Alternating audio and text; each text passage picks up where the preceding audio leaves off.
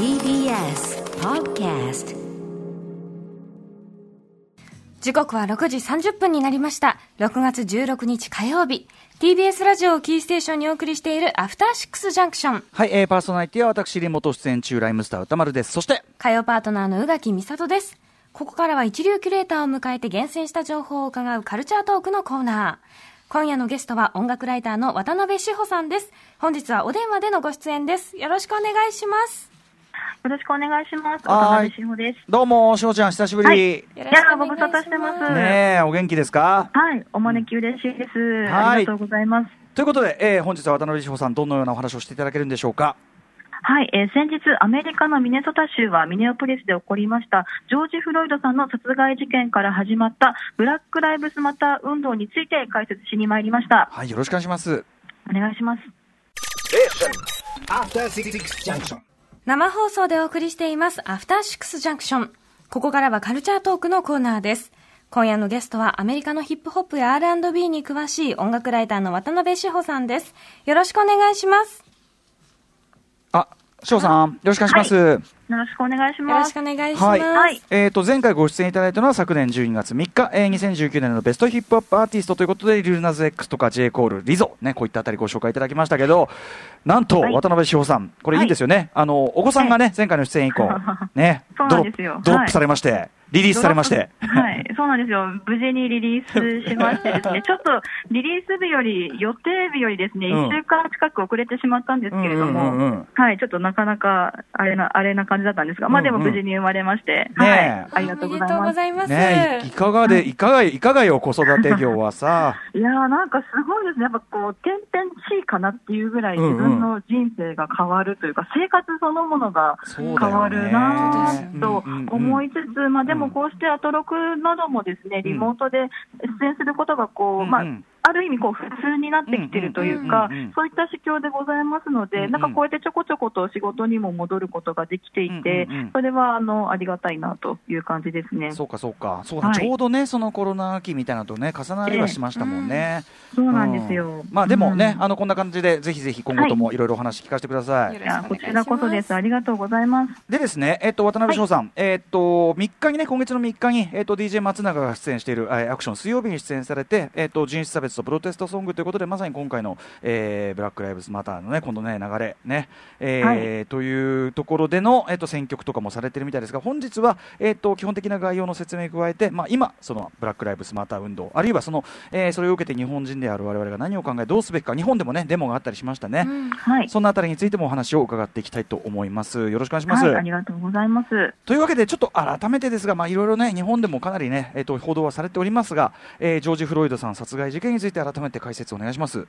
はい、あの以前もこちらのアトロクでもシカゴ在住の、えー、昨夜長さんからもお話があったかと思うんですけれども、あの今年5月25日にアメリカのミネソタ州ミネアポリスという町で、えーアフリカ系アメリカ人の男性、ジョージ・フロイドさんが、えータバコをコンビニでタバコを買おうとした買った際に20ドル札であの買い物したそうなんですけど、その20ドル札があの偽札なんじゃないかということで、店員の方が、まあ、警察を呼んで、でその呼ばれた警察によって、えー取り押さえられて、あのまあ、ジョージ・フロイドさんのことをこう道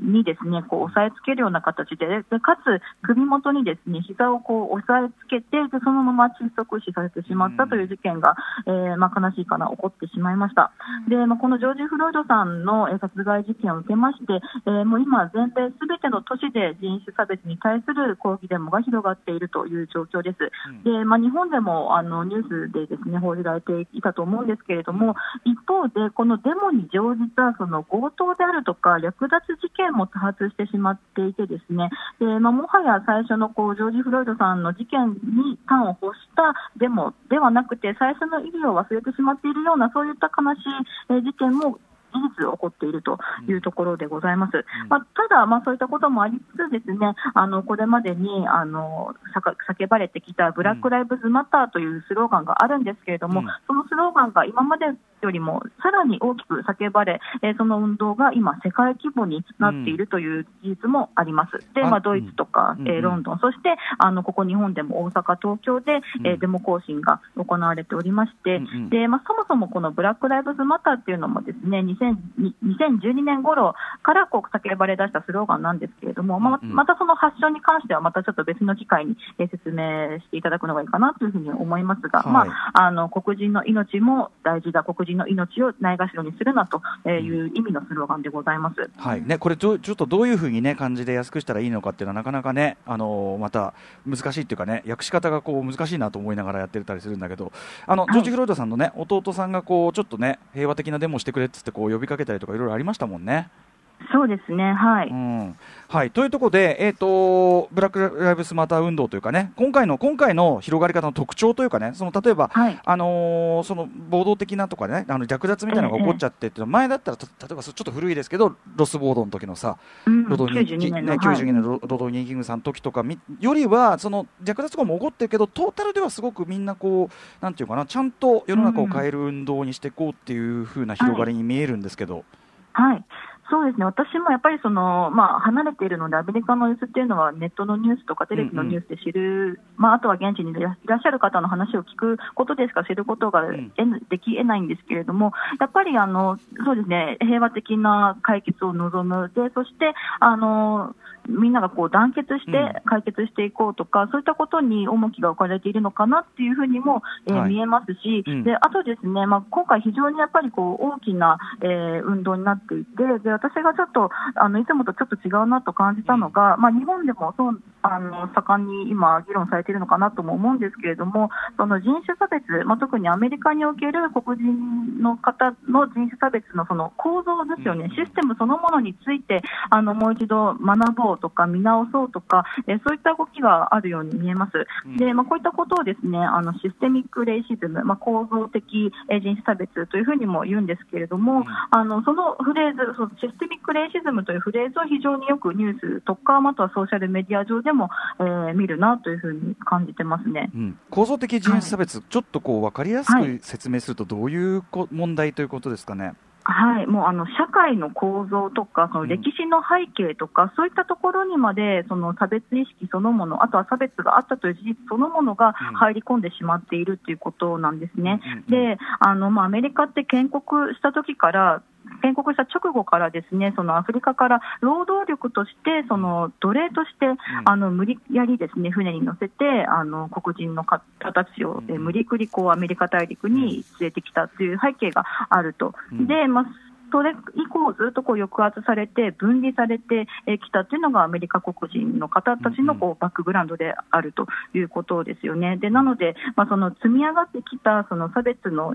意識とか、あのなんていうんでしょう、もうおじいちゃんの代、ひいおじいちゃんの代まで遡って、ずっとずっとこう差別を、まあ、が当たり前に存在してきた、それをすぐに変えることは難しいんですけれども、まあ、その構造自体、 systemic racism 自体を、あのちょっとでも良くしていこうというような、え動きが見られるかなと思っていて、でぜひちょっとこの辺はですね、ちょっと私もうまく説明できないところがありますので、あのおすすめのドキュメンタリー映像がありまして、 Thirteenth 憲法修正第13条というですね、はい。うん、あのドキュメンタリー作品がありまして、今、ネットフリックス、そして YouTube でも無料で字幕付きのものが見れますので、ぜひぜひちょっとこちらをあの皆さんにも見ていただきたいなというふうにも思っています。これね、だからその表面的にはその差別が解消されたみたいなシステムに見えるんだけど、はい、実はあの要するにまさに構造的にあのそういう構造、うん、なんていうかな差別的なところに押し込められるようにいまだにそれが続いているとかねなんでこう刑務所にこうどんどんどんどんその入れられちゃうんだとか、はい、なんかそういうあたり僕もこれあのまさに今あの翔さん紹介していただいたこのドキュメンタリー見て、はい、なるほどっていうか。あの、でそれを外側だけ見てるとなんかこうあたかもその差別される側にも問題があるみたいな風に見えちゃうんだけど、そういうことじゃねえんだみたいな。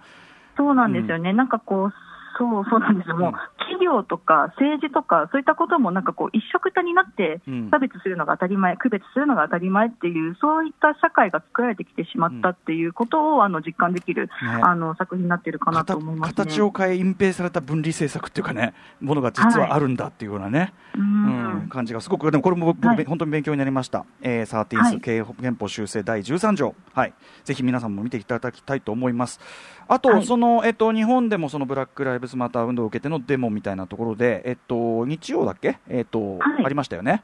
そうですね、先日、6月14日の日曜日に渋谷で、あの、代々木公園発着のコースでですね、あの、マーチ行進が行われまして、で、私もですね、参加してまいりました。で、あの、本当にいろんな方がいて、で、肌の色、髪の色、瞳の色、あと喋っている言語も違う、もう本当に、あの、老若男女、国籍問わず、いろんな方が集合して、で、まあ、公式の発表では3500人ぐらいの方が集まったっていうふうに発表されているんですけれども、もう、何なんていうんですかね、こう何パートにも分かれてあの更新を、えー、続けていて、ですね私は第1パートにいたんですけれども、で皆さんそれぞれこうボードを持ったり、であとこう、ね、 No justice, no peace、その正義なくして平和なしという意味のこうスローガンをみんなでこう、ねえー、ちゃんとしてこう口に出しながら歩いたりとか、まあ、あと、 Black Lives Matter というスローガンそのものを口に出しながら歩いたりとかっていう、まあ、そういった本当に平和的なデモ行進でありました。うんうんはい。えー、はい、というあたりで、でもまあもちろんそのだから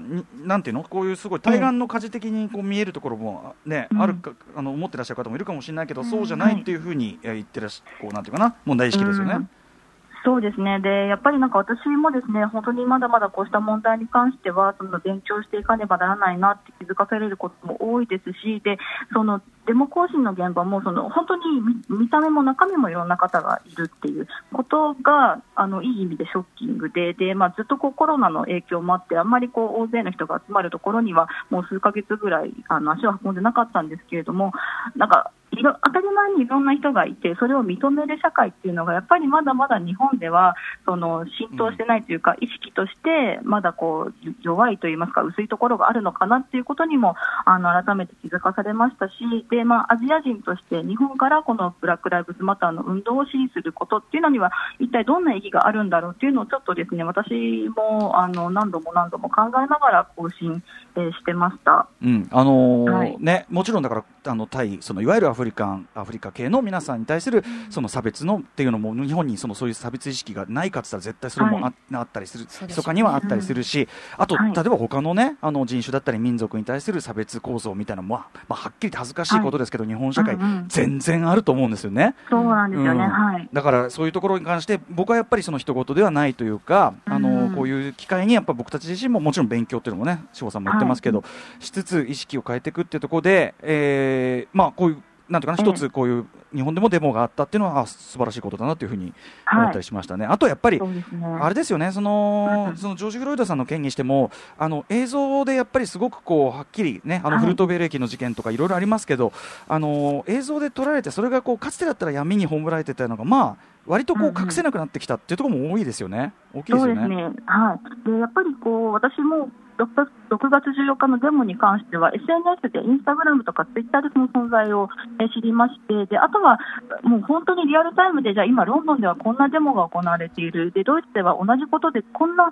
デモが今行われているっていうのはやっぱりこうリアルタイムに瞬時にソーシャルメディア上で知ることができる世の中ですしでまあもともとの発端となったジョージ・フロイドさんの殺害現場の映像に関してもこうツイッター上とかインスタグラム上でわーっと広まったっていう事実があるわけでで、まあ、同じくこう信用しながら本当にこうソーシャル SNS 以降のデモ、SNS 以降の抗議運動だなっていうのも非常に強く感じたところではあります。はい。さあ、はい、といったあたりで、ちょっとこういうね、えっ、ー、と流れを反映した曲をですね、はい、ぜひえっ、ー、と翔さんに一個選曲していただきたいんですけど。はい、ありがとうございます。えっ、ー、と、 Pig Feet、あの、豚の足っていう、あの、直訳すると、そういった意味の曲になるんですけれども、テラス・マーティンというですね、あの、まあ、西海岸をアメリカの西海岸を拠点に活躍している、えー、まあ、サックスキーボード奏者兼プロデューサーの、うん、えー、アーティストがいらっしゃいます。で、彼は、あの、ケンドリック・ラマーの To Pimp a Butterfly というアルバムにも参加していた、えー、ミュージシャンなんですけれども、うん、彼名義、テラス・マーティン名義で発表された一曲、で、フィーチャリング、デンゼル・カカリー、デイリッド、カマシ・ワシントン、ジー・ペリコという、えー、メンツなんですけれども、うんうん、えー、まず、カマシ・ワシントンさんはですね、多分日本でもファンの方非常にたくさんいらっしゃるかと思うんですが、はい。うん、あの、もう本当に、なんていうんですかね、あの、激しいドラマ っていうとすごい薄っぺらい、あの、説明でございますけれども、僕もそう聞いてます。はい、説なんかでも登場している有名、著名なドラマーの方。あともう一人、あの、デンゼル・カリーっていうラッパーがいるんですけれども、はい、彼もですね、フロリダ出身で、今は LA を拠点に活動しているんですけれども、非常に、あの、めちゃめちゃ日本のアニメが大好きな、えー、ラッパーとしても知られている方で、で、まあ、あの、この1、全部でだから5名、1、2、3、4、5、6、5名が、が、えー、揃った、すごく痛烈な曲になってまして、どういう曲なんですか、これ、ピックフィート。はいで、ピックフィードってあの警察の足っていう意味なんですよね。ピックってその警察のね、別なんていうかな別称というか隠語的にね。なんですよ。で、まあもともとあのまあ1960年代ぐらいからですね、そのブラックパンサー党という、まあ、政治的な集団が、えー、できましたけれども、彼らが中心になって、あの警察のことをピックピック、まあ、その自分たちをこう、なんていうの、まあ、別称ですよね、本当に。おっしゃる通り。で、あの警察のことを豚呼ばわりしていたんですけれども、まあ、それになぞらえて、ビッグフィットという新曲を出したとまさにその足で押さえつけられて、ね、はい、ジョージ・ロイダーさんが殺された件ということですかね、はい、かなり直接的に抗議してるって感じですかね。はい、うん、じゃあ、曲紹介、お願いします。はい。はい、では聞いてください。 Pig Feet、テラス・マーティン featuring、デンゼル・カリー、デイリット、カマシ・ワシントン、ジー・ペリーコ。お送りしたのはテラスマーティンで Pig Feet でした。はい。あ、志保さん、ちなみに、はい、カマシワシントンはサックス奏者です。あ、はい。カマシ、あ、そうでしたっけ、うんうん、はい。はいはいはい。うんうん。と一応ね、あれですけどはい、でも結構あれですね、あのー、はい、80年代パブリックエナミーやパリス級の結構ゴリゴリの曲ですね。はいそうですね、あのー、なかなかこう、なんていうか、センセーショナルな感じの、うんうん、はい、っていうね、あの SE もあったりしてっていう感じで、ええ、うん、その感じですかね、はい、こんな曲も出てるってことで。はい、ということで、えーと、あとですね、ちょっと一つ、あと、翔さんに解説していただきたいのが、はい、あのーああの音楽ジャンルのね、えっ、ー、と、ええ、アーバンというね、今、アーバンと言われる、まあ、かつだからいわゆるこう日本の言葉で言う、だからブラックミュージックってくくりでいいのかな、はい、っていう、まあ、アーバンというくくり、これをやめようというような今、動きになっているというような、ね、ことがありますけど、はい、ちょっとこれについて解説、一つお願いします。はい、えーとまあ、今、多分世界で一番巨大なレコード会社であるユニバーサル・ミュージックの傘下にありますリパブリック・レコードというところが、もうアーバンっていう言葉を使うのやめますっていうふうに、えー、言ってまして、私も最初ちょっとピンとこないところがあったんですけど、もともとアーバンって40年前に、まあ、アメリカのニューヨークにある有名なあのラジオ局 WBLS というのがあるんですが、そこの DJ の方がこう自分がかける音楽、まあ、ソウルもかければジャズもかけるし、あのダンスミュージックもディスコもかけるよっていうのをこうまとめてアーバンな音楽をかけますっていうふうにあの称したのが始まりだそうなんですね。でそれと同時にこう、まあ、大きな企業のタイアップを取るためにこう分かりやすくアーバンなミュージックっていうとこうなんか白人受けが良かったらしくてそういったことで使われるようになった、えー、言葉だそうなんですが逆にそのアーバンというふうにくくってしまうと黒人アーティストがアーバンの傘の下から逃れられないっていうそういった現状になっていてでこれは今年グラミー賞においてもあのイラー・ザ・クリエイターというですねミュージシャンが、えー、言ってたんですけれども、やっぱり彼らがポップミュージックとかロックミュージックを作りたくても、結局出た作品を聞かれたとき、受け止められたときに、黒人アーティストの音楽だから、これはロックじゃなくてアーバンだとか、あのポップスじゃなくてアーバンだねっていう、なんかそこの同じ、土俵に上がれないっていうんですかね、うん、でそれが今、問題になっている。ということで、うん、えー、まずそのリパブリックレコーズが、えーまあ、会社の部署名にもアーバンがついている部署があるあったそうなんですが、それも撤廃しますと、うん、でほぼ同時期にグラミー賞に関しても、その今までアーバンという冠がついていた部門のその、えー、名称の変更をしますというふうに、えー、発表したということがありまして、うんまあ、これまで、まあ、ありだったものがこうなしにちょっとずつなっていくっていうのも、うんうん、まあ、今回のブラック・ライブズまた運動のその広がりの一つなのかなというふうにも感じているところです、うんうん、これだからでもさあの、はい、これ広げていくとねだからそのジャンル分けそのものがさ、ちょっとなかなか難しいっていうかさ、感じになってきますよね、考えていくと、まあ、それを言ったら全部ポップミュージックっちゃポップミュージックだし、でで今だ今特にさその音楽のクロスオーバーが激しいから、はい、そのまあ、ヒップホップでの人だけどオール歌アルバムだったりとか、うん、であとはまあロックの中に、まあ、ラップが入ってたりとか、はい、だからっていうだからその音楽のそのルーツとかとかそういうところがもう今はボーダーレスになってて、はい、っていうところも考えると。もう本当にだからアメリカにおけるそういうこうなんていうのマーケットその人種的に分けられたマーケットみたいな昔のあり方そのものがちょっともう全体に確かに古いっちゃう、うん、でもでも現実としてあるところもきっとあるんだろうし例えばカントリーとかはい、まあ、あとラップアルバムっちゃラップアルバムだよなっていうところもあったりとか、はい、なんか僕だからね、これちょっとなかなかね、もちろん問題提起として理解もしつつ、でもこれ厳密にやっていくと、じゃあジャンルってどう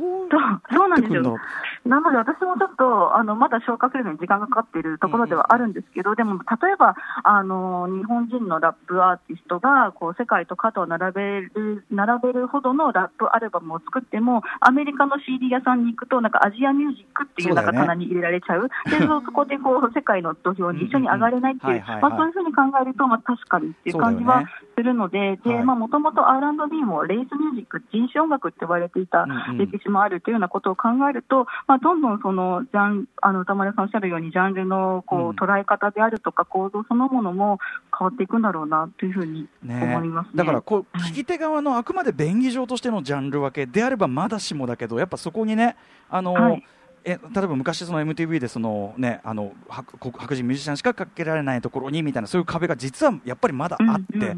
ていうところをやっぱり少しずつさっき翔さん言ったようにえーと、昨日までありだったものをなしにしていくというね、ね、はい、動きっていうのは、ままだまだねちょっとねプロセスっていうかね、ええ、感じですかね。はいそうかなと思いますね。うん、はいということで、ちょっと、翔、はい、さん、あっという間に時間来てしまいました。いやありがとうございました。ねちょっとあの、あれでしょう、はい、あの、うちに行って、こうやって話だけしてると、なかなかこう、あれじゃない？はい。ね、でも、まあまあ、あの、今後とも引き続き、あの、はい子育ての傍らじゃなくてっていうか、なんか、あの引き続き普通にこんな感じでよろしくお願いします。そうですね、ぜひ、はい、あの、まあ、この間アクションは TBS ラジオさんにお邪魔しましたので、いつでも、あの、行きますので。俺がだって TBS 行ってないんですもの。そうですよ、ね、長いこと。ご自身がね。そうなんですよ。なので、まあ、直接またお会いできる日も楽しみにしつつ、まあ、でも、あの、リモート出演全然結構なんで、よろしくお願いします。ありがとうございます。はい。ということで、渡辺翔さんでした。ありがとうございます。あ、そうだ、えっと、翔さん、お知らせことなどありますか？あ、お知らせこと、あ、そうですね。あの、いろいろと SNS、ツイッターやインスタグラムで出演情報など、あの、更新しておりますので、もうそっちをチェックしていただければと思います。はい。ということで、はい、引き続きよろしくお願いします。渡辺志保さんでした。はい、どうもありがとうございました。ま、ありがとうございました。はい、失礼します。